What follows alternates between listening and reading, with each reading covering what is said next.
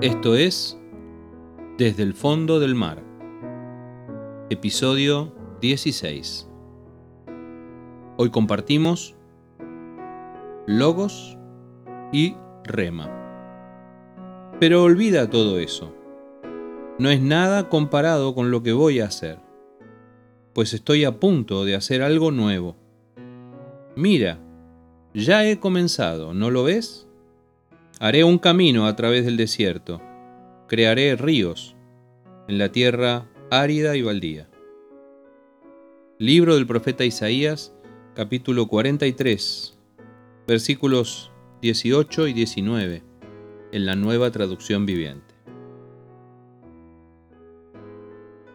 Hace muchos años aprendí la diferencia entre logos y rema. El mensaje de Dios llega a nosotros de muchas maneras. Su voluntad se manifiesta en formas diversas.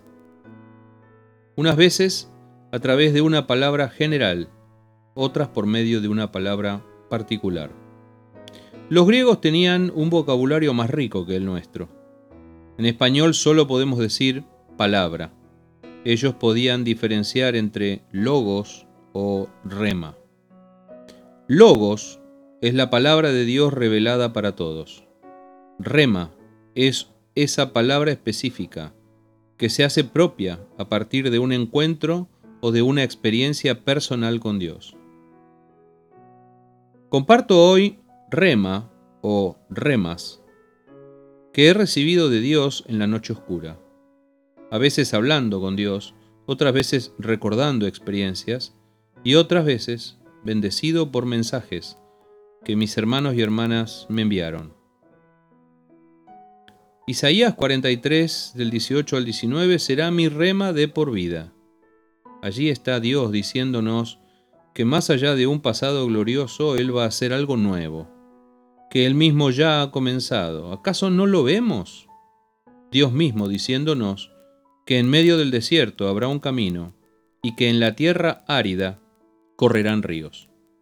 Pero además he recibido Ageo capítulo 2 versículo 9, trayendo la esperanza de que la gloria postrera será mayor que la primera, que la futura gloria que viviremos en el templo será mayor que su pasada gloria.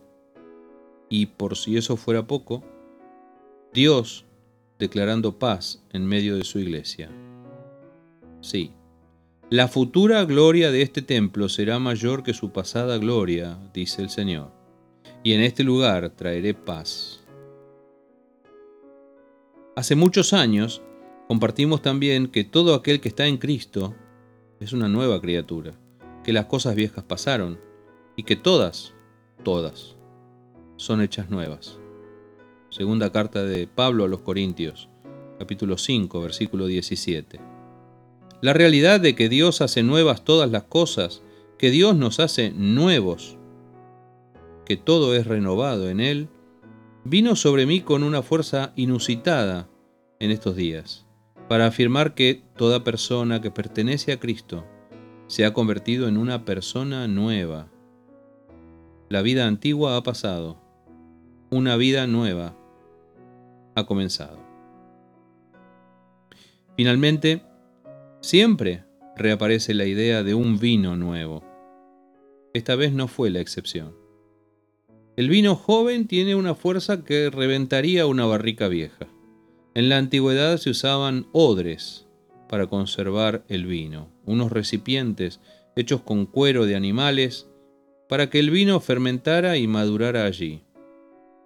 Jesús dijo, Nadie pone vino nuevo en cueros viejos, pues el vino nuevo reventaría los cueros. El vino se derramaría y los cueros quedarían arruinados. El vino nuevo debe guardarse en cueros nuevos. Lucas capítulo 5 versículos 37 y 38 en la nueva traducción viviente. Si queremos recibir lo nuevo de Dios, debemos renovarnos. Lo nuevo de Dios no hace juego con lo viejo de nosotros. Esa es la idea. El conjunto de palabras rema recibidas nos habla de cosas nuevas, caminos nuevos, vidas nuevas, vino nuevo, gloria nueva. Solo Dios puede hacer nuevas todas las cosas. Solo en Él podemos decir que somos renovados. Hoy nos exponemos y nos animamos a aquello nuevo que viene de parte de Dios. Lo recibimos con manos abiertas, lo recibimos dejando de lado todo lo que ocupe lugar y renunciando a todo aquello que nos impida abrazar las cosas nuevas que Dios nos trae en este tiempo. Que Dios te bendiga.